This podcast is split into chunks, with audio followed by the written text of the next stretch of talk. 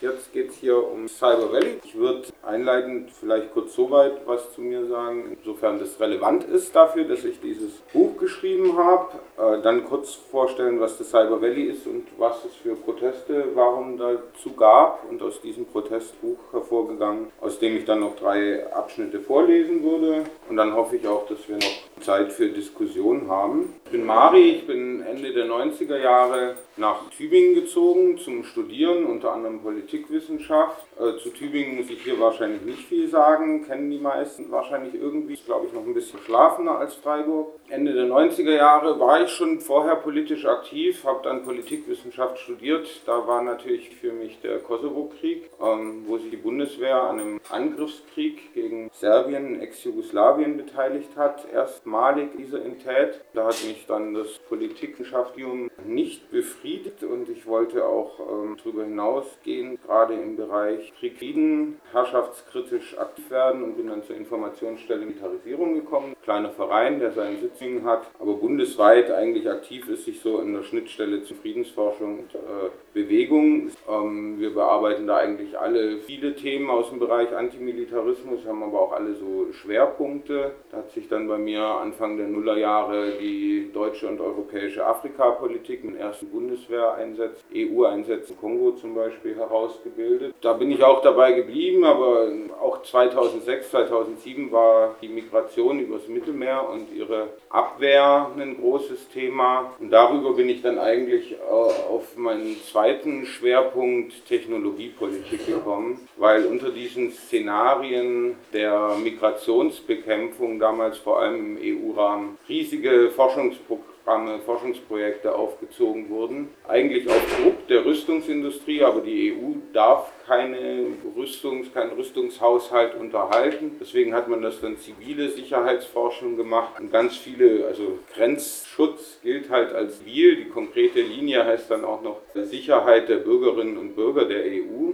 Also unter dem Titel wurde mit der Rüstungsindustrie ganz Forschung betrieben, wie man verschiedenste Sensoren, Infrarot, LIDAR, Radar, von Satelliten, von unbemannten Flugzeugen, äh, von stationären, boden-, wassergebundenen Sensoren, Plattformen fusioniert, also unglaublich viel Daten erstmal erzeugt, die überträgt, aufbereitet, Sensor Data heißt es dann, ähm, das an Ziele, an zentrale Lagekommandos übersendet und dort an klinischen Stellen zur Verfügung stellt. Also das sind so die verschiedenen Komponenten, die da in wirklich Dutzenden Projekten umgesetzt wurde, nicht Dutzenden, wirklich Hunderten, wo dann auch unbemannte Fahrzeuge, Luftfahrzeuge zum Einsatz kommen. Also ein Projekt, das davon zum Beispiel noch äh, läuft, äh, Roborder, ähm, wo es einfach um die Ein äh, den Einsatz von Robotik im Grenzschutz geht. Und das Projekt war, oder diese, diese Forschungsprojekte waren auch insofern relevant, da die ja unter einem zivilen Tiefen haben die ganz viel auch zivile hochgezogen. Und es waren auch Kämpfe, die da Mitte der Nullerjahre angefangen haben, um sogenannte Zielklaus aus. Es eben vielen Unis die Studierenden gemerkt haben, dass da die Rüst Rheindrüst gemeinsame Forschungsprojekte gibt äh, und die gesagt haben, wir wollen aber keine Rüstungsforschung, wir wollen sowas ausschließen. Also das ist so ein bisschen die Genese, über die ich dazu kam und in dem Zug habe ich halt auch in Tübingen, ist eine recht überschaubare Stadt, wenn man da 20 Jahre wohnt, lernt man die ganzen kennen. Eine entsprechende Entwicklung auch schon lang beobachtet. An der Uni bin ich jetzt äh, seit 2006, 2000 nicht mehr,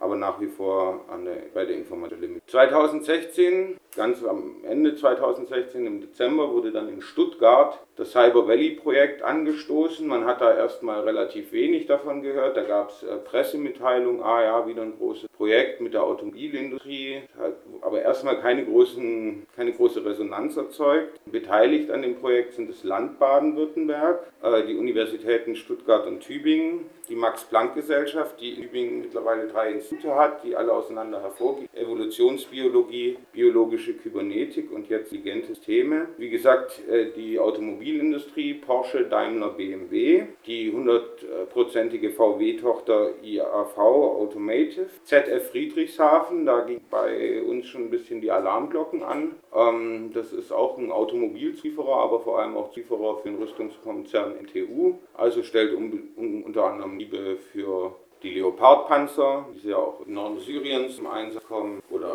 auch in vielen anderen Ländern der Welt, für viele militärische Land-, Luft- und Seefahrzeuge her. Bosch, das wir damals auch eher noch so als äh, Hersteller nützlicher Haushaltsgeräte kannten, wussten wir gar nicht, was für eine Rolle Bosch weltweit äh, bei künstlicher Intelligenz und so weiter spielt. Und ein bisschen später ist dann noch Amazon eingestiegen und äh, spätestens da ging dann auch jenseits der Bewegung die Alarmglocken an, weil Amazon ja jetzt auf allen Ebenen von der von Unterwanderung der Arbeitnehmerinnenrechte, Lohndampf, äh, Grabung von Datenschutz äh, und so weiter äh, aktiv ist, tatsächlich auch im militärischen Bereich. Und dann haben sich, ähm, ja, da hat es dann angefangen zu rodeln. Was war jetzt die Idee von äh, Cyber Valley? Eben Universitäten, Forschungsinstitute zusammenzubringen, um das Thema maschinelles Lernen, also die algorithmengesteuerte Auswertung von Big Data. Big Data ist definiert als Datenmengen, die sozusagen menschlich nicht mehr überblicken und auswerten kann. Ähm, ausgerichtet auf autonomes Fahren, so hieß es am Anfang, das sozusagen das Hauptthema dieser Kooperation. Wer liegt natürlich nahe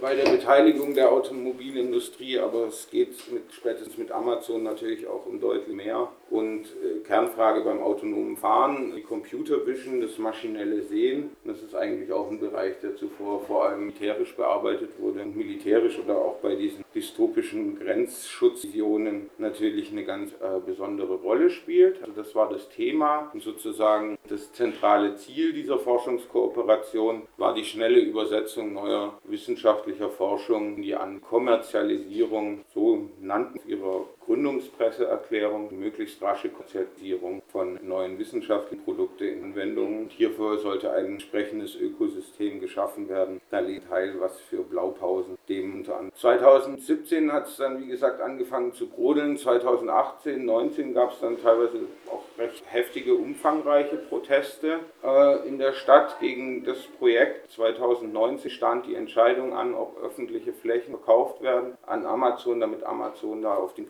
Technologiepark Tübingen, der das Herz des Cyber Valleys sein soll, liegt auf einem Berg, aber mit dem Valley ist quasi diese tatsächlich auch industriestarke Region Neckartal zwischen ähm, auf diese Entscheidung, wo sozusagen dann auch politische Träger, in dem Fall der Gemeinderat, sozusagen in Wesen Grundlage für Cyber Valley entscheiden konnten. Alles allebei jenseits von irgendwelchen demokratischen Entscheidungsprozessen schon abgemacht. Industrie und Wissenschaft haben die Protest, protestiert. Sie hatten verschiedene Motivationen, also bewegt, waren recht früh dabei, weil sie eben Transformation in einen Rüstungsstandort fürchtet haben, was sich teilweise auch bewahrheitet hat. Ähm, es gab auch für die erste Kundgebung zum Beispiel einen überwachungskritischen Aufruf. Ähm, ich weiß gar nicht, wie bekannt es ist, aber mit dem vorletzten neuen Polizeigesetz, das war glaube ich gerade 2016, wurde ja auch ein Pilotprogramm zur intelligenten Videoüberwachung am Mannheimer Hauptbahnhof äh, in die Wege geleitet. Und da geht es natürlich auch um maschinelles Sehen, um Big Data Auswertung,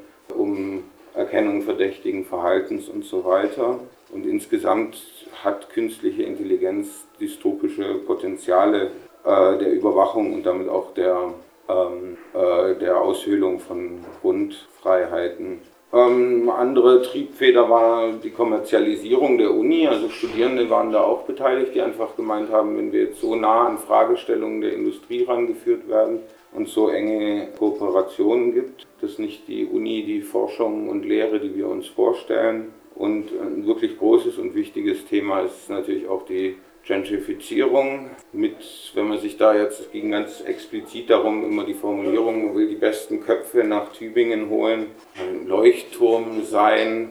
Wenn man Amazon holt, das passiert auch mittlerweile auf der ganzen Welt, dann und dann auch gerade so ein Forschungszentrum. Jetzt kommt noch ein Bosch-Forschungszentrum mit 700 Mitarbeitenden dazu. Da werden die Preise steigen und die Preise sind in Tübingen äh, ohnehin utopisch. Es müssen immer mehr Leute aufs Land rausziehen und umso längere Fahrtwege auf, äh, auf sich nehmen. Die Innenstadt wird immer stärker aufgewertet, es wird verdrängt. Ähm, das war einfach absehbar. Wenn man sich in Anlehnung an Silicon Valley, Cyber Valley nennt, dann rechnet man damit, dann spekuliert man letzten Endes drauf, dass andere wieder spekulieren und da einfach mal wie wild Immobilien aufkaufen, weil sie denken, das wird die nächste Boomregion. Die Proteste waren anstrengend, auch insofern, dass sie sehr konfrontativ verlaufen sind. Also man hatte eigentlich die ganze Stadtelite, auch sagen wir mal verschiedene Teile eines nationalen und internationalen Kapitals gegen sich. Also dass Amazon jetzt kein leichter Gegner ist, kann man sich ja vorstellen. Bosch ist auch groß. Ich werde nachher noch auf verschiedene andere Kapitalfraktionen eingehen, aber natürlich auch der Gemeinderat und viele, die dann in Tübingen auch das Geld haben, um sozusagen schnell in Immobilien zu investieren, fanden das natürlich auch toll. Und wir haben uns da ja auch mit der Universität und sozusagen der Wissenschaft angelegt, was kompliziert ist. Vor allem im aktuellen Kontext, wo sozusagen von Rechtsextremen bis Rechtspopulist bis Klimawandelleugner ja auch sozusagen Wissenschaft als Ganzes oder einige Zweige sozusagen in Frage gestellt werden. Und es wurde schon immer mal wieder versucht, uns in so eine okkulte oder verschwörungstheoretische Ecke zu drängen. Ich glaube, man hätte auch gerne uns irgendwas Rechtes angehängt, was aber wir im Nachhinein sehr spannend finden, ist, dass wir da gar nicht drüber geredet haben, aber dass diese Versuche eigentlich gescheitert sind, scheitern mussten, weil die Proteste von Anfang an ohne dass wir das, wie gesagt, geplant haben, intersektionalistisch geprägt waren. Das heißt, wir haben die Kritik immer entwickelt von den Leuten, die verdrängt werden durch solche Prozesse. Wir haben den Einsatz von künstlicher Intelligenz im Grenzschutz, aber auch zum Beispiel bei Abschiebungen. Also das passiert ja auch, dass Sprachanalysen, also dass dann arabische Dialekte per Spracherkennungssoftware identifiziert werden und dann heißt es, nee, du kommst nicht aus Syrien, du bist jetzt nach Tunesien abgeschoben oder kriegst jedenfalls kein Asyl. Ähm, dass wir sozusagen den, das inhärente Patriarchat ähm, in diesen Technologien thematisiert haben und so weiter. Und das hat es natürlich äh, dann schwer gemacht, in so eine okkulte Ecke zu setzen. Ähm, bevor ich gleich zum Buch komme, ganz wichtig, äh, das ist aus diesen Erfahrungen hervorgegangen. Also da steht mein Name drauf und ich habe es auch äh, geschrieben. Wir haben auch sehr viel zusammen verfasst. Wir machen jetzt auch äh, demnächst, also am 7. November wird eine Ausstellung eröffnet in Berlin ähm, wir sind eigentlich relativ viel unterwegs und äh, präsentieren da so die Ergebnisse unserer Kämpfe. Ähm, und ohne diese Kämpfe wären, hätten wir das Thema gar nicht so durchdrungen oder hätte ich es auch nicht so durchdringen können, dass man da jetzt so eine Aufbereitung macht. Ich glaube aber, das ist spannend, weil man in, eben in so einer kleinen Stadt wie Tübingen solche Entwicklungen dann eben auch mit. Und wenn die in einem umkämpften Feld äh, vollziehen, dann kommt man da auch in einer gewissen Tiefe rein ähm, um eben zu sehen, und das ist auch eigentlich die Kernaussage des Buches, Technologie ist keine irgendwie gottgegebene äh, Sache, die nun mal sich in einer gewissen Art entwickelt und wer sich dagegen stemmt, ist halt von gestern, sondern Technologie ist was Gemachtes, ist was sozial konstruiertes, was durchaus Strukturen hervorgeht, die politisch, ökonomisch, sozial geschaffen werden. Und es wären andere Strukturen denkbar, die andere Technologien hervorbringen würden. Und die Strukturen, die das eben wesentlich mitbringen, mitschaffen, die Technologie, ist Rassismus, ist im Grenzschutz verankert, ist das Patriarchat, ist natürlich der Kapitalismus, ist äh, eine Industrie, die in Deutschland ganz stark auf die Automobilindustrie ausgerichtet ist, werden auch noch ein paar andere Strukturen genannt. Also das ist die, die Kernidee. Natürlich ist uns allen klar, dass technischer Fortschritt nicht einfach, ne, nicht einfach im Boden liegt und man muss den nur ausgraben und es ist ganz klar, dass das eine nach dem anderen folgt. Das ist eigentlich allen klar, dass nur der Diskurs ist erstaunlich stark doch davon geprägt. Ganz logisch wäre, dass auf die eine Entwicklung die nächste folgt und so weiter. Ja, so viel zu den gar nicht so knappen Vorbemerkungen. Kurz zum Buch. Es besteht im Grunde aus vier Teilen. Fängt an wen mag es überraschen, äh, mit einer Einleitung. In dieser Einleitung gehe ich aber auch auf den geopolitischen Kontext äh, ein, in dem gerade über, über künstliche Intelligenz, maschinelles Lernen als Teilgebiet der künstlichen Intelligenz gesprochen wird. Da lese ich auch gleich einen kurzen Teil draus vor. Dann wird es tatsächlich relativ ausführlich, geht es um die Genese des äh, Cyber Valley in Tübingen. Da wird auch kurz Tübingen vorgestellt die beteiligten Institutionen, Akteure und wie im Grunde schon seit ähm, ja, mittlerweile 15 Jahren, vor allem auch im Zuge der Exzellenzinitiative und der Bologna-Reformen, so ein Umbau stattfindet, der die Uni erstens immer mehr auf angewandte Technologieentwicklung ausgerichtet hat und im gleichen Maße äh, über jede Menge Cluster und, und Exzellenz, ja, Exzellenzinitiative, Cluster, Forschungskooperation äh, mit der Industrie und letzten Endes auch mit staatlichen Interessen verschmolzen hat. Das wird dann äh, sozialwissenschaftlich äh, im dritten Teil kontextualisiert. Also da geht es dann, sage ich mal, um die Rahmenbedingungen, in denen diese Technologie stattfindet und die Technologie prägen. Da werde ich nachher einen Abschnitt aus dem letzten Teil vorlesen, der das, glaube ich, zusammenfasst, dann ein ganz gutes Bild davon gibt, bevor ich das jetzt in den Vorbemerkungen äh, ausführlich darlege. Und der letzte Teil ähm, bezieht sich dann, versucht ein bisschen den Titel zu erklären, ja, mehr oder weniger auch irgendwie philosophischen Rahmen zu geben, beschäftigt sich mit der Frage, was heißt das eigentlich kurz-, mittel- und vielleicht auch langfristig, wenn sich das menschliche Wissen sozusagen in Datenbanken und automatisiert verarbeiteten Datenbanken niederschlägt, die wir gar nicht mehr selber dechiffrieren können, sondern eben auf Anbieter wie Amazon Web Services oder so angewiesen sind und auf die Tools, die zur Datenverarbeitung zur Verfügung stellen. Und das bezeichne ich eben als Unfall des Wissens, also die Gefahr, dass wir sozusagen die Souveränität und die Herrschaft nicht nur über unsere Daten, das passiert ja alltäglich, verlieren, sondern auch äh, über das daraus gewonnene Wissen. Also was bedeutet es eigentlich, wenn zum Beispiel Forschungsergebnisse, wissenschaftliche Ergebnisse über die Welt, in der wir leben, äh, nur noch dann als valide anerkannt sind, wenn ihnen Rechenprozesse zugrunde liegen, die wir nicht mehr nachvollziehen können. Und, und das ist eigentlich die Idee von maschinellen Lernen, auch die, die da sozusagen die Maschinensysteme als menschliche Operateurinnen bedienen. Gut, dann würde ich mal aus der Einleitung vorlesen. Auf dem Weg zur Intelligenzbombe.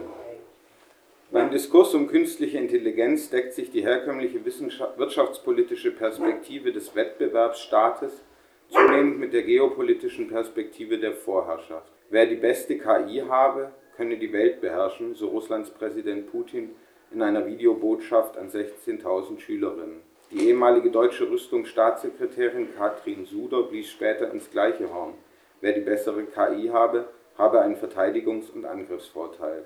In den USA wird bereits seit Jahrzehnten von einem engen Zusammenhang zwischen technologischer Führerschaft und militärischer Vormacht ausgegangen. Ein Wettrüsten in Sachen KI scheint demnach sowohl industriepolitisch wie militärisch geboten, fast schon unausweichlich zu sein.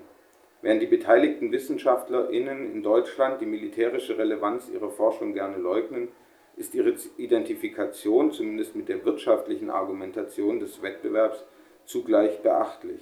Der Verweis auf die Exzellenz des eigenen Standortes ist ebenso selbstverständlich wie die Rede vom Kampf um die besten Köpfe, die es in Konkurrenz mit den USA und China für selbigen zu gewinnen gelte. Angetrieben durch die staatliche Förderung rücken Wissenschaft, Politik, Industrie und das Militär auch in Deutschland wieder näher zusammen. Historisch betrachtet ist dies typisch für Vorkriegszeiten und hat tatsächlich vielen bahnbrechenden technologischen Entwicklungen den Weg geebnet. Ein Grund dafür ist, dass Technologie nicht primär die Entdeckung naturwissenschaftlicher Prinzipien, sondern auch deren zielgerichtete Anwendung in Technik und serieller Produktion voraussetzt, was sich in Kriegszeiten und im engen Verbund von Politik, Wissenschaft und Industrie schneller vollziehen lässt.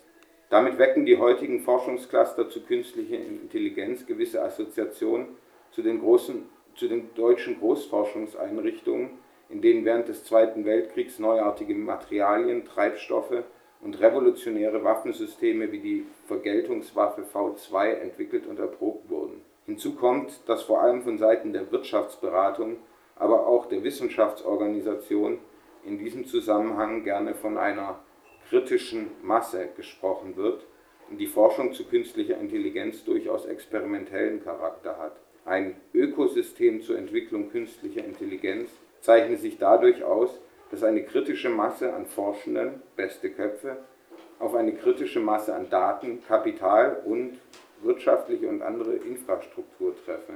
Disruptive Innovationen würden sich dann, so wollen uns Wirtschaftsberatung und Wissenschaftsorganisationen glauben machen, quasi von selbst ergeben.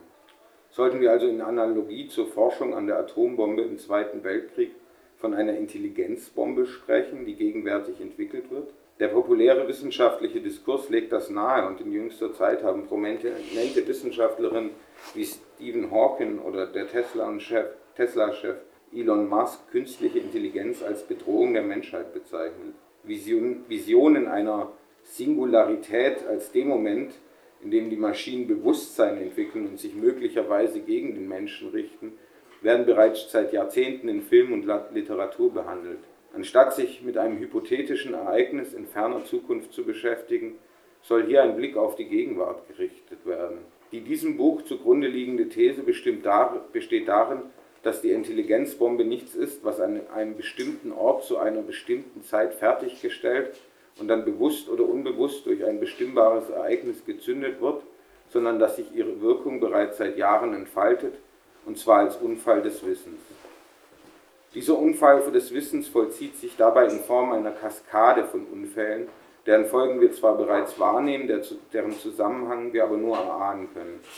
Der Unfall des Wissens zeigt sich in der subjektiven Erfahrung, dass wir alltäglich mit Technologie arbeiten und konfrontiert sind, die wir nicht durchschauen und auch nicht beherrschen können, und setzt sich damit fort, dass wir nicht wissen, welche Daten wir produzieren und wer über sie verfügt. Die gesamtgesellschaftlichen Folgen des Unfalls des Wissens werden hingegen bislang weitgehend zusammenhangslos unter Begriffen wie Filterblasen, Fake News, Verschwörungstheorien und Rechtspopulismus diskutiert und können bis hin zu Kriegen führen, die aufgrund falscher Informationen führbar gemacht wurden. Auf einer grundsätzlicheren Ebene stellt sich jedoch auch die Frage, wie der Unfall des Wissens unsere Vorstellungen davon prägt, was überhaupt als Wissen gilt, wie es archiviert, verhandelt und erneuert werden kann. Natürlich hat jedes der angesprochenen Phänomene eine Vielfalt von Ursachen und ist nicht allein auf den Unfall des Wissens zurückzuführen. Allerdings sollte gerade in einer sogenannten Wissensgesellschaft, die mit Unmengen an Energie und Kapital die Digitalisierung vorantreibt, die Frage nach Unfällen des Wissens und nach sie verbindenden Elementen eine deutlich größere Rolle spielen. Zwar ist in den letzten Jahren ein beachtlicher Korpus an Literatur entstanden, der sich an einzelnen Phänomenen abarbeitet und häufig von der Macht, vor der Macht der Algorithmen warnt. Relativ spärlich fiel jedoch bisher die Auseinandersetzung darüber aus, welche sozialen, ökonomischen und wirtschaftlichen Strukturen diese konstruieren und manifestieren. Dies soll im Folgenden an einem konkreten Beispiel untersucht werden am Umbau der zuvor geisteswissenschaftlich geprägten Universität und Universitätsstadt Tübingen in ein Ökosystem für die Entwicklung künstlicher Intelligenz. Es wird dabei ausführlich dargestellt, wie sich die Universität zunächst im Zuge der Exzellenzinitiative und der Vernetzung mit außeruniversitären Forschungseinrichtungen immer stärker auf die Kybernetik ausrichtete. Die hieran anknüpfende Forschungsinitiative Cyber Valley beförderte daraufhin die Zusammenarbeit mit der Industrie und die weitere Fokussierung auf anwendungsnahe Forschung. Auf diese Art entstand auf der oberen Viehweide im Norden Tübingens ein Forschungscampus, auf dem Universität, Max-Planck-Institute, Start-up-Unternehmen und zukünftig auch der Großkonzern Amazon in enger Zusammenarbeit den Wissenstransfer von der Forschung in die Anwendung gewährleisten sollen. Gegen diese Entwicklung regte sich Protest auf den die Wissenschaft nicht mit genuin wissenschaftlichen, sondern primär industrie- und standortpolitischen Argumenten reagierte und damit zumindest auf lokaler Ebene wesentlich an Glaubwürdigkeit einbüßte. Gut, da habe ich jetzt im Wesentlichen einiges wiederholt, was ich in den Vorbemerkungen schon erzählt habe. Naja, man lernt nie aus.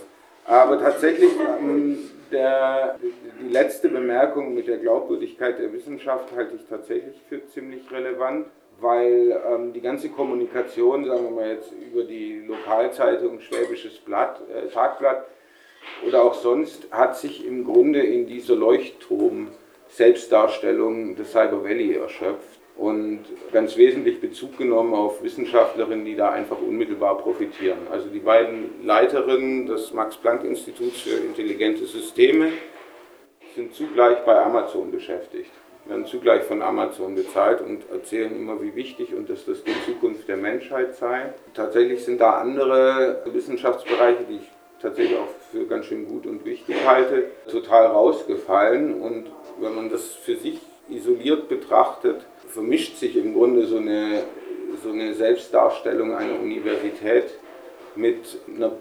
Unternehmens-PR. Also ganz spektakulär ist, dass sich Tübingen, Cyber Valley immer als größte Forschungskooperation oder wichtigster, produktivster KI-Forschungsstandort und so weiter in Deutschland, Europa, manche gehen, ja nee, Deutschland und Europa darstellt.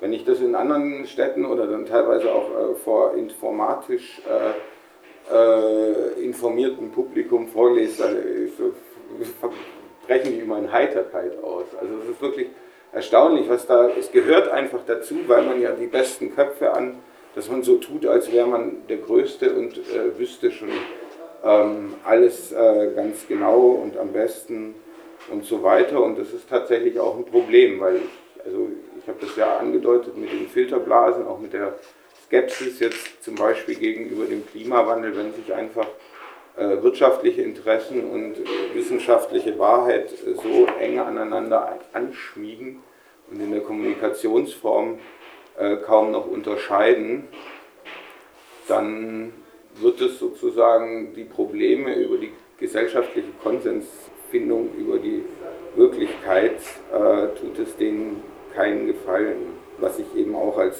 Element dieses Unfalls des Wissens beschreiben würde. Jetzt würde ich noch mal einen zweiten längeren Abschnitt vorlesen. Den lese ich tatsächlich sehr gerne vor, weil es da auch um die Blaupausen von sogenannten Forschungscampi geht und um die bundesweiten, den europäischen Teil lasse ich ein bisschen weg, die politischen Programme, die da tatsächlich dahinter stehen. Ich finde es seltsam zumindest, dass es in der Öffentlichkeit oder eigentlich auch in verschiedenen Expertinnen-Diskursen kaum wahrgenommen wird, wie sehr das aktuelle Regierungsprogramm, der Koalitionsvertrag zwischen CDU, CSU und SPD auf Bundesebene ein Digitalisierung und KI-Forschungsprogramm ist. Also da würde ich auch allen mal empfehlen, das findet man auch auf Anhieb, diesen Koalitionsvertrag, einfach mal zu gucken, was da alles dazu steht. Es ist die Lösung für Gesundheitsprobleme, für Pflegeprobleme, für Klimaprobleme immer Digitalisierung, Digitalisierung und Digitalisierung und die Frage, wie sorgen wir dafür, dass Kapital da reingepumpt wird und da produktiv wird. Ich träume immer von der Möglichkeit, mir mal wirklich die Zeit zu nehmen, da auch die konkreten Formulierungen aus diesen Regierungsprogrammen zu vergleichen mit anderen Papieren, die aus äh, interessierten Kapitalprogrammen sozusagen rauskommen. Und ich deswegen finde ich den Teil jetzt sehr wichtig, weil, glaube ich, viele von euch da an verschiedenen Stellen erkennen werden, dass das Gleiche auch woanders passiert. Das ideale disruptive Ökosystem. Wie sieht nun ein ideales Ökosystem zur Entwicklung künstlicher Intelligenz aus? Als Gravitationszentrum gelten hier nach wie vor Universitäten, die einerseits etablierte Wissenschaftlerinnen anziehen und beschäftigen sollen und andererseits für einen regen Zufluss und Durchfluss von Humankapital in Form von Studierenden sorgen, die hier ausgebildet und qualifiziert werden. Außerdem geht eine möglichst enge und institutionalisierte Zusammenarbeit zwischen den Universitäten und einer am besten in räumlicher Nähe präsenten Industrie als zentral für den Erfolg Wissenschaft, eines wissenschaftlich-technologischen Ökosystems. Hierdurch soll der Wissenstransfer, ganz zentrales Wort im, äh, im Regierungsprogramm, verbessert werden, was nicht nur bedeutet, dass neues an den Universitäten generiertes Wissen schnell in die Industrie einsickern kann. Auch in die andere Richtung soll das Wissen darüber, was von der Industrie als Zukunftstechnologie und mögliche Disruptionen erkannt und gesucht wird, an die Universitäten zurückfließen und dort im besten Falle bereits früh die Ausbildung kriegen. So definierte eine am Cyber Valley beteiligte Professorin für Informatik, Frau von Luxburg, den Zitat Ausbildungsauftrag der Gesellschaft folgendermaßen: Wir müssen die Leute ausbilden, die in der Industrie gebraucht werden, und diesen Auftrag wollen wir auch wahrnehmen. Als Katalysator dieses Wissenstransfers dienen darüber hinaus private und öffentliche Forschungseinrichtungen wie die Hertie, Fraunhofer und Max-Planck-Institute, die zugleich eng und industrielle oder staatliche Forschungsprogramme und die Universitäten angebunden sind. Bei sogenannten Brückenprofessuren erhalten die Direktoren oder Abteilungsleiter dieser Institute zugleich einen Lehrstuhl an der Universität, was zum Beispiel an mehreren Fraunhofer-Instituten dazu führen kann, dass Studierende im Rahmen einer Tätigkeit als Hiwis, wissenschaftliche Hilfskräfte, in Forschungsprojekte einbezogen werden, die im Auftrag der Industrie oder gar des Verteidigungsministeriums durchgeführt werden. Die räumliche Verdichtung der bisher genannten Komponenten des Ökosystems wird seit 2009 unter dem Begriff der Forschungscampi, also Mehrzahl von Forschungscampus, auch von der Bundespolitik gezielt vorangetrieben. Im Koalitionsvertrag der damaligen schwarz-gelben Bundesregierung hieß es, wir bringen weiter Verbünde zwischen Hochschulen und außeruniversitären Forschungseinrichtungen voran und unterstützen Modelle wie das des Forschungscampus, an denen auch Unternehmen beteiligt sind. Die aktuelle Bundesregierung trifft den 2009 noch in Anführungszeichen gesetzten Begriff in ihrer Koalitionsvereinbarung auf, wir wollen Forschungscampi ausbauen. In diesem Zusammenhang wird außerdem festgehalten, zur Förderung von Sprunginnovationen wollen wir neue Instrumente schaffen und die direkte Forschungsförderung des Bundes stärker auf den Wissens- und Technologietransfer in die Wirtschaft ausrichten. Hierzu wolle man rechtliche Barrieren für Wissenschaftskooperationen abbauen. Das Instrument, das äh, schiebe ich kurz ein, für die Förderung von Sprunginnovationen wurde jetzt vor einem Monat oder zwei gegründet wird meistens als Cyberagentur bezeichnet. Das ist die Agentur für disruptive Innovationen in Cyber- und Schlüsseltechnologien. Ähm, die steht unter gemeinsamer Verwaltung des Innen- und des Verteidigungsministeriums. Und da sollen ganz explizit Forschungen gefördert und zur Anwendung gebracht werden, an denen also Horst Seehofer und die Innenpolitik äh, und die Verteidigungspolitik Interesse haben ist in Halle gegründet worden. Wird dann auf den Flughafen Halle-Leipzig äh, umziehen bald, weil da die Sicherheitsbedingungen besser sind. Gerade im Diskurs um Disruptionen gelten Start-up-Unternehmen als wesentliche Triebkräfte potenzieller Innovationen. Idealtypisch handelt es sich dabei um kleine Teams junger und hochqualifizierter Menschen, die unter hohem persönlichen Einsatz eine Geschäftsidee verfolgen, die im Wesentlichen darin besteht, eine mehr oder weniger neue Technologie in ein Produkt zu überführen und dieses zunächst experimentell am Markt zu platzieren. Während populäre Beispiele aus der IT-Branche nahelegen, dass erfolgreiche Start-ups zu Großkonzernen wie Microsoft oder HP anwachsen, gilt als wahrscheinlichste Option, selbst im Erfolgsfalle, heute der Exit, also der Verkauf an ein bestehendes Großunternehmen, das die entwickelten und erprobten Produkte dann auf Grundlage seiner Marktmacht wirklich groß herausbringen oder bei anderer Interessenslage auch einstampfen kann. Deshalb ist im Umfeld von Forschungscampi auch die Präsenz von Global Playern von Interesse. Teils öffentlich, teils private Institutionen, die sich in letzter Zeit in klarer Analogie zum Ökosystem als Incubation Centers, Brutkästen bezeichnen, sollen außerdem Gründerinnen wirtschaftliche und rechtliche Beratung, Zugang zu passenden Räumlichkeiten, öffentlichen Fördermitteln und Risikokapital verschaffen und Kontakte zu anderen Start-ups und Großunternehmen verwalten, die das eigene Unternehmen eines Tages gewinnträchtig übernehmen können. Wir haben da ja auch einen der ganz großen äh, Impfstoffproduktionskandidaten. CureVac ist auch im gleichen Technologiepark untergebracht. Das ist eben auch ein Start-up und das ist schon auch ungemein interessant zu sehen, dass das halt aus einer öffentlich geförderten Forschung hervorgeht, Start-up und dann eben Risikokapital braucht. Und jetzt ist eben Dietmar Hopp, ehemaliger SAP-Gründer, als Risikokapitalgeber der, der am meisten profitieren wird und auch am meisten Kontrolle darüber hat, wie da geforscht wird und so weiter. Ähm, und der Bund und die öffentliche Hand, übrigens auch das Pentagon, äh, schieben da immer wieder Geld rein, aber wenn am Schluss Profite rauskommen oder ein Impfstoff, ähm, dann wird es eben nach unternehmerischen Verfahren wird da entschieden. Also diese Start-ups, die uns immer so als idealistische kleine Grüppchen verkauft werden, sind eben von diesen Kapitalgeberinnen abhängig und verlieren dann auch, also haben dann, wenn sie dann äh, in der ersten Finanzierungsrunde einen zweistelligen Millionenbetrag äh, Betrag irgendwo suchen und dann in der zweiten und dritten dreistellige Millionenbeträge, um irgendwie eine Technologie an den Markt zu bringen, dann ist da kein Platz mehr für idealistische Entscheidungen. Das ist was, was wir da vor Ort gerade zum Beispiel mit CureVac, aber auch mit vielen anderen oder mit einigen anderen Unternehmen richtig gut erkennen. Neben der räumlichen Verdichtung von Industrie, öffentlichen und privaten Forschungseinrichtungen und Hochschulen gehören weitere, weniger materielle Komponenten zu einem wissenschaftstechnologischen Ökosystem, wie eine entsprechende Forschungspolitik, der Zugang zu Risikokapital, Programme zur Förderung von Unternehmensgründung und rechtliche wie administrative Maßnahmen, die eine Erprobung neuer Technologien ermöglichen, zum Beispiel Kameraüberwachung im öffentlichen Raum. Welche entsprechenden Wünsche an die Politik herangetragen werden, kann man unter anderem in verschiedenen Publikationen des Beratungsunternehmens Roland Berger entnehmen, das wesentlich dazu beigetragen haben dürfte, dass der Begriff Ökosystem auf wirtschaftliche Strukturen, disruptive Innovationen und zuletzt künstliche Intelligenz übertragen wurde.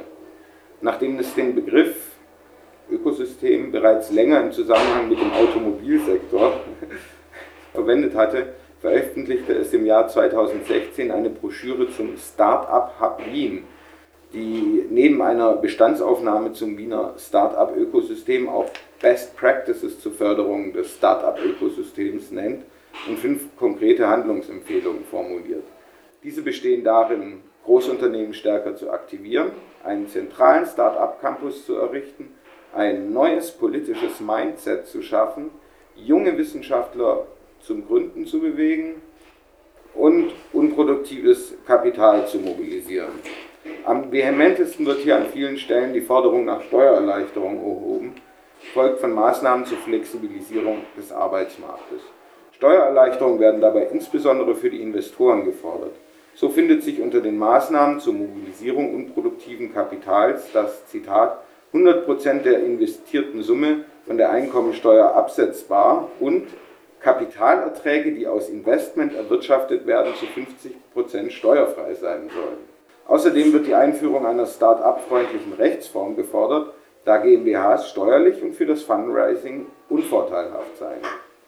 Ein weiterer Schwerpunkt liegt auf der Forschungsförderung. So wird, Zitat, bei aller Berechtigung und Wertschätzung rein geistiger Arbeit kritisiert, anstatt kommerzialisiert zu werden, versickern die Ergebnisse universitärer Forschung zwischen Buchdeckeln und in Dateien. Wünschenswert wären hingegen Programme zur unbürokratischen und raschen finanziellen Förderung unternehmensnaher Forschung und Entwicklung. Im Mai 2018 veröffentlichte Roland Berger eine Studie unter dem Titel Künstliche Intelligenz, eine Strategie für europäische Start-ups. Sie basierte auf der Erfassung von 3465 Start-up-Unternehmen weltweit und der Analyse ihrer räumlichen und sektoralen Verteilung. Danach landet Europa auf der globalen Rangliste der Menge an KI-Startups hinter den USA und weit vor China auf Platz 2. Allerdings sei der europäische Markt fragmentiert. In die Einzelstaaten aufgeschlüsselt findet sich das Vereinigte Königreich als regionaler Champion hinter China und Israel auf Platz 4. Deutschland und Frankreich folgen Kanada und Japan auf den Plätzen 7 und 8. Was deshalb nötig wäre, sei ein europaweites KI-Ökosystem. Hierzu werden drei konkrete Vorschläge gemacht, darunter die Schaffung einer neuen Rechtsform für Young European Startups, abgekürzt YES, die Mobilisierung von Risikokapital durch Steuererleichterung und öffentliche Institutionen wie die Europäische Kommission, die Europäische Investitionsbank und eine Agentur nach dem Vorbild der US-Rüstungsforschungsagentur DARPA sowie die Forderung der Kooperation zwischen Universitäten und Unternehmen zur Generierung unternehmerischen Nachwuchses. Ich kürze jetzt den europäischen Teil kurz weg, da findet sich aber auch sehr viel ähm, jetzt in den verhandelten Corona-Konjunkturpaketen. Also eine ganz interessante Komponente, die, die jetzt gar nicht im Technologiebereich umgesetzt wird, aber genau aus diesen Kapitalfraktionen kommt, ist die Idee, dass man öffentliche Pensions-, Krankenkassen und so weiter dazu verpflichten soll, einen Teil ihre, ihres Geldes in diese disruptive Innovation, in, in Risikokapital zu investieren. Ähm, das klingt erstmal Hanebüchen, aber genau das passiert gerade. Es wird argumentiert, äh, die öffentlichen Krankenpensions- Fonds und so weiter sind ja verpflichtet, möglichst äh, gewinnbringend anzulegen. Und wegen der Nullzinspolitik sollte man die dann verpflichten, auch einen Teil als Risikokapital anzulegen. Und damit würden sie dann zugleich auch das Kapital bereitstellen, mit dem sich Deutschland, Europa und so weiter im internationalen Wettbewerb positionieren können. Jetzt kommt noch was, das ähm, ist hier wahrscheinlich auch schon allen klar. Bemerkenswert ist, dass Roland Berger die hier vorgestellten Empfehlungen jeweils mit Partnern erstellt hat. Die Publikation zu Wien wurde gemeinsam mit der JFDI GmbH aus Wien veröffentlicht, die neben der Unternehmens- und Politikberatung auch selbst Anschubfinanzierung anbietet. Die Strategie für europäische Start-ups wurde gemeinsam mit der Asgard Kapitalverwaltung GmbH erstellt und veröffentlicht, die sich auf die Vermittlung von Risikokapital an Start-ups im Bereich der KI-Software spezialisiert hat und damit natürlich unmittelbar von der Umsetzung der ausgesprochenen Empfehlungen profitiert. Wie gesagt, äh, kommen dann die sozialwissenschaftlichen äh, Kontextualisierungen, wo ich jetzt noch einen kürzeren dritten Teil vorlesen würde, der die zusammenfasst. Schön, aber ich wollte auch nicht zu viel lesen, damit man auch noch diskutieren kann wäre eigentlich der Absatz über den Plattformkapitalismus. Das ist, finde ich, ein sehr brauchbares äh, Konzept, was eben auch beschreibt, wie überhaupt diese Kapitalfraktion, also wie überhaupt dieses Risikokapital entstanden ist und welche spezifischen Interessen das verfolgt ähm, und wie eigentlich in diesem Plattformkapitalismus aus Daten Geld gemacht äh, wird oder auch vor allem mit Erwartungen Geld gemacht wird. Also CureVac ist ja jetzt knapp 2 Milliarden wert oder so wird der Marktwert geschätzt, hat aber noch kein einziges Produkt auf dem Markt. Also das ist ja bei den meisten dieser Sachen so. Es ist ja auch neulich diese Firma von Philipp Amthor und dem ehemaligen Verfassungsschutzpräsidenten und dem ehemaligen Geheimdienstpräsidenten, BND-Präsidenten aufgeflogen. Ähm, Augustus Intelligence, die hat ja auch kein einziges Produkt. Also da wird viel Geld äh, mit Erwartungen an irgendwas gemacht. Äh, und ähm, das äh, auf der Grundlage tut Nick Swinicek, den, äh, der da diese Plattformkapitalismus beschreibt und den ich ausführlich wiedergebe, kommt halt auch zu dem Schluss, ähm, also das wäre jetzt auch nicht die erste Blase, die platzt, auch nicht die erste im äh, IT-Bereich. Nur damals schon kam eine gewisse IT-Kapitalfraktion äh, eigentlich sehr gestärkt aus der geplatzten Blase. Und die hätte vielleicht auch kein Problem, wenn die KI-Blase wieder platzt. Ganz kurz wird es äh, auch in dieser Gesamtzusammenfassung der, der Kontextualisierung genannt, die hier ähm, im vierten Teil erfolgt, um ein bisschen zu kontrastieren, wie sozusagen so eine Art äh, Entwicklung, Transformation zu beschreiben, sich auch äh, von dem unterscheidet, was uns eine auf Big Data gestützte Wissenschaft ermöglicht. Aber es eignet sich vor allem gut als äh, Zusammenfassung. Zunächst wurde mit Rückgriff auf Wissenschaftsforschung und Wissenschaftstheorie die Abhängigkeit bzw. Interdependenz von Forschung und Technologie einerseits und Politik und Gesellschaft andererseits unterstrichen. Technologie folgt keinen irgendwie bestimmten Entwicklungspfaden, sondern ist Ergebnis sozialer Bewegungen und der Bildung von Netzwerken zwischen gesellschaftlichen Eliten, die dabei ihre unterschiedlichen Interessen in Einklang bringen müssen. Dies erklärt sehr gut, warum sich Tübinger KI-Forscherinnen vehement für den Bau eines Amazon-Entwicklungszentrums einsetzen müssen, obwohl sie vorgeben, die Kritik an den Geschäftspraktiken des Unternehmens zu teilen während Bruno Latour, auf den ich mich da wesentlich beziehe, unter den Bedingungen des Zweiten Weltkriegs eine Übersetzung bzw. Konvergenz wissenschaftlicher und militärischer Interessen beschreibt, lässt sich im Cyber Valley zumindest eine Übersetzung wissenschaftlicher in geopolitische Interessen nachweisen. Wir in Tübingen, Deutschland, Europa müssten die KI-Forschung vorantreiben, um gegenüber den USA und China nicht den Anschluss zu verpassen. Die unter der Chiffre Europa gedachte Konkurrenz zwischen Großräumen ist treibende Kraft der KI-Forschung. Im Rückgriff auf Laborstudien wurde dargestellt, dass Wissenschaft zugleich objektiv und trotzdem von ihren Rahmenbedingungen abhängig sein kann. Welche Eigenschaften von Menschen oder Primaten unter welchen Bedingungen erforscht werden und welche Eigenschaften dabei unter den Tisch fallen, wird wesentlich von den jeweils dominanten Methoden und den zur Verfügung gestellten Apparaten bestimmt. Anschließend, das ist dann jetzt sozusagen das zweite Unterkapitel, wurde das Denksystem der Kybernetik vor allem auf der Grundlage historischer Forschung beschrieben. Die Kybernetik ist einerseits Grundlage der Informationstechnik, zeichnet sich darüber hinaus jedoch darin aus, diese als universelles Modell sozialer, wirtschaftlicher, politischer, biologischer und individueller kognitiver bzw. psychischer Prozesse zu verstehen. Das bedeutet im Hinblick auf den Menschen oder auf Lebewesen allgemein, diese als informationsverarbeitende Systeme zu begreifen und zu erforschen, was am besten gelingt, indem man deren elektronisch erfassbare Reaktionen auf eine unmittelbar durch prozessierbare Daten definierte Umwelt erfasst. Dies führt zu einer Einengung der Forschung auf Mensch, Sternchen, da es geht eigentlich viel um äh, Primatenforschung, also vor allem Affen werden da in so Maschinen gespannt, äh, fixiert, denen werden Drähte ins Gehirn äh, und dann müssen die da Aufgaben an Bildschirmen erfüllen, damit sie was zu trinken kriegen. Und deswegen mache ich hier Mensch-Sternchen-Maschine-Schnittstellen, weil sie das in einer ganz anderen Intensität eben gerade noch mit Tieren äh, entwickeln. Also das, dies führt zu einer Eng Einengung der Forschung auf Mensch-Sternchen-Maschine-Schnittstellen in virtuellen Umgebungen. Dabei handelt es sich nicht nur um ein militärisches Forschungsparadigma, sondern zugleich um eine Form der Wissenschaft, die weniger auf die Erforschung des Bestehenden als auf die Schaffung von etwas Neuem, eben Mensch-Maschine-Schnittstellen, hinausläuft.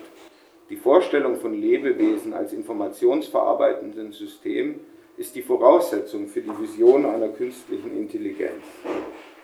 Aus der historischen Perspektive, und nur aus dieser lassen sich Denksysteme begreifen, ist nahezu unumstritten, dass die Kybernetik von Anfang an von militärischen Interessen geprägt war. Ihre Ambivalenz zwischen Steuerung und digitalisierter Selbstorganisation, das wäre jetzt hier im anarchistischen Kontext auch eine interessante Diskussion, hat jedoch auch auf Seiten linker Bewegungen und Wissenschaftlerinnen immer wieder Erwartungen geweckt, die jedoch in ihrer Gesamtheit enttäuscht wurden.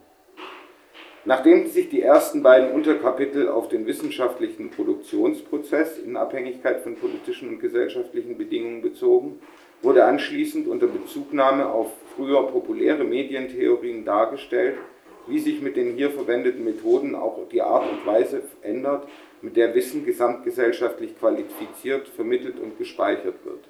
Es sind nicht nur gesellschaftliche Machtverhältnisse, welche die Wissenschaft prägen und zurichten, sondern die hierdurch entwickelten Technologien prägen zugleich die Kultur, darunter die Reichweite politischer Herrschaft und die Fragmentierung oder Homogenisierung von Gesellschaften. Die Medialität von Wissen, also Wissen ist immer an Medien gebunden, jetzt eben an Datenbanken, führt dazu, dass dieses, dass dieses an Technologien und Infrastrukturen gebunden bleibt und von ihnen nicht mehr zu abstrahieren ist. Im konkreten Fall von Big Data und Datenbanken bedeutet dies zugleich, dass das Wissen, anders als in öffentlichen Archiven zum Beispiel, für die Gesellschaft nicht mehr zugänglich und selbst für die Eliten nur noch in Zusammenarbeit mit den Betreiberinnen der Infrastruktur und auf der Grundlage ihrer Ordnungsprinzipien abrufbar ist. Die Aufschreibesysteme der Gegenwart sind zugleich Chiffriersysteme, die uns der Verfügbarkeit über die von uns generierten Daten systematisch bzw. systemimmanent berauben. Dann Big Data als großtechnische Infrastruktur. Nächstes. Bei diesen Aufschreibesystemen handelt es sich um globale und großtechnische Infrastrukturen, die damit zwangsläufig fehleranfällig und instabil sind. Sie haben ein Maß an Komplexität erreicht, durch das kein Mensch mehr von der Hardware im Datenzentrum bis zur Software auf dem Endgerät den Prozess der Datenverarbeitung überblicken kann. Unfälle in diesem System ereignen sich auf den verschiedenen Ebenen täglich, werden aber in der sogenannten Wissensgesellschaft kaum wahrgenommen, systematisiert oder diskutiert.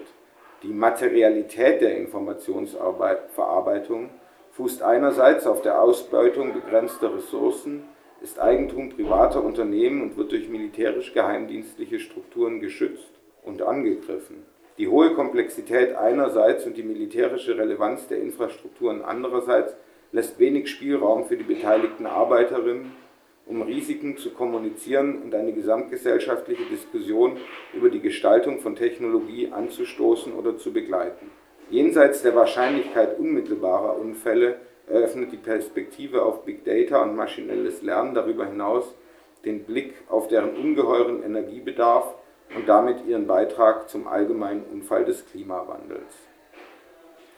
Abschließend wurden verschiedene Perspektiven vorgestellt, welche maschinelles Lernen und Big Data mit dem vorherrschenden Prinzip der Vergesellschaftung, dem Kapitalismus, kontextualisieren. Joseph Weizenbaum wies früh darauf hin, dass die Möglichkeit der großräumigen Verwaltung teilweise verarmter Massen mittels elektronischer Datenverarbeitung die Notwendigkeit der Suche nach Systemalternativen verdeckt habe. Casey O'Neill hat beschrieben, wie eine auf Big Data und Algorithmen beruhenden Verwaltung bestehende Ungleichheiten verschärft. Weapons of Mass Destruction. Super Titel, super Buch.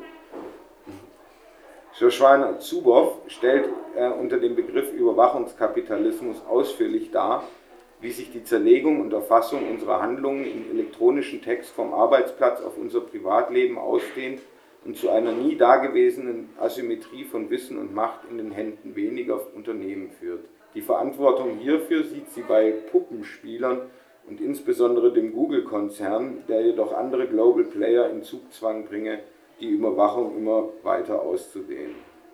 Also das ähm, Suboff, diese Suboff-Perspektive wird ausführlich kritisiert in dem Kapitel.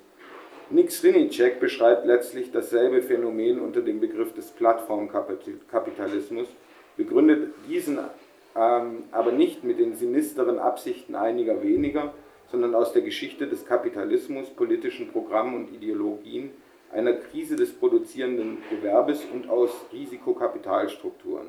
Dabei wird klar, dass das Sammeln von Daten und die Abhängigkeit von entsprechenden Infrastrukturen fundamentales Interesse entsprechender Plattformunternehmen ist. Dies bedeutet jedoch nicht, dass es nur noch immaterielle Arbeit und Produktion gäbe. Stattdessen stützen sich Profite weiterhin auf materieller Produktion ab, in der gerade im Umfeld der Plattform- und Hightech-Industrie prekärste Arbeitsbedingungen herrschen. Die von Subow dargelegte Enteignung unserer Daten, der von Skrinicek beschriebene Druck zur Steigerung der Produktivität und die von Plattformen ermöglichten Arbeitsverhältnisse führen zu einer weiteren Einschränkung der Autonomie und Organisationsmacht der Arbeiterinnen. Vor diesem Hintergrund erscheint fraglich, wie und durch wen eine gesellschaftliche Aneignung von Daten und Infrastrukturen durchgesetzt werden soll, ganz unabhängig davon, ob diese technisch überhaupt denkbar ist. Sowohl die Beschreibung der Geschichte des Cyber Valleys als auch die Kontextualisierung erfolgten in einem narrativen, erzählerischen und teilweise assoziativen Format. Es ging in diesem Buch darum, Zusammenhänge sichtbar zu machen und herzustellen, ohne dabei einen Anspruch auf Objektivität oder Vollständigkeit zu erheben. Dieses Vorgehen unterscheidet sich grundsätzlich vom Vorgehen der kybernetischen Forschung und der Digital Humanities, also der Sozial- und Geisteswissenschaften auf Grundlage von Big Data. Durch die narrative Struktur konnte die Migration von Begriffen wie der Disruption, das Heraufdämmern einer Konkurrenz der Großräume, der Einfluss der Industrie auf die Forschung und die Folgen der Technologie für das Menschenbild und die Kultur angesprochen und in ein Verhältnis gesetzt werden. All dies diente der Darstellung einer Art Gesamtsituation als Unfall des Wissens. Wie plausibel das ist, kann diskutiert werden. Auch hierin unterscheidet sich dieses Vorgehen von einer digitalisierten Wissenschaft.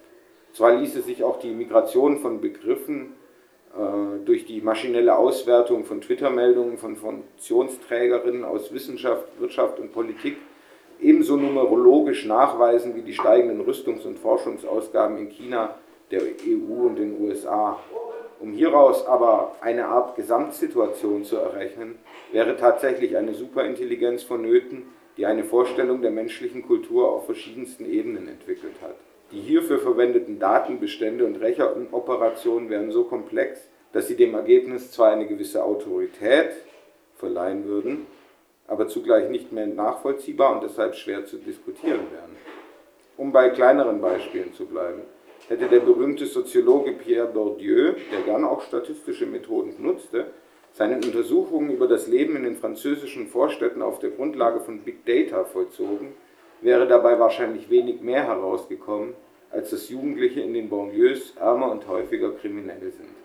Auf seine einfühlsame Beschreibung der sich beständig reproduzierenden Chancenlosigkeit und die von ihm geprägten, mittlerweile ins Alltagsverständnis diffundierten Begrifflichkeiten wie Habitus, soziale Mobilität und strukturelle Gewalt müssten wir ebenso verzichten wie auf seine Darstellung und Kritik des Neoliberalismus als einer Art Gesamt Situation. Ein Absatz noch. Die narrative Struktur setzt die Gegenwart des Cyber Valleys auch zu seiner Vergangenheit in ein Verhältnis. Bei der Darstellung der Vorgeschichte stieß der Autor, ohne explizit danach zu suchen und ohne alles, was gleichwohl gefunden wurde, hier wiederzugeben, auf eine Rolle verschiedener beteiligter Institutionen im Zweiten Weltkrieg. Das narrative bzw. historische Vorgehen macht dies nahezu unumgänglich und offenbart auch hier seinen Wert. Die Erinnerung, wie sehr sich in der Vergangenheit die Wissenschaft in den Dienst des Nationalsozialismus gestellt hat, verweist darauf, dass Ähnliches auch in Zukunft möglich ist. Ob die Datenwissenschaften oder die Digital Humanities einen neuen Zivilisationsbruch erkennen können, erscheint fraglich. Im Gegenteil ist durchaus vorstellbar, dass DNA-Sequenzierung und maschinelles Lernen zu einer Revitalisierung überwundener Disziplinen wie der Rassenhygiene und der Kriminalbiologie führen könnten, wenn sie nicht kritisch von uns und Disziplinen begleitet werden, welche die Gesamtsituation im Blick behalten.